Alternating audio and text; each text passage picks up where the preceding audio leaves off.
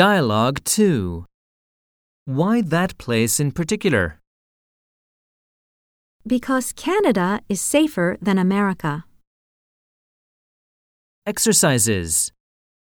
Because Egypt is one of the oldest cultures.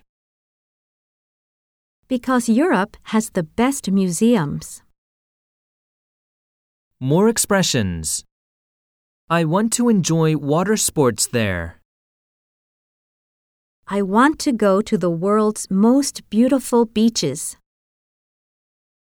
I want to see America's beautiful nature. I want to see koalas and kangaroos. I love them.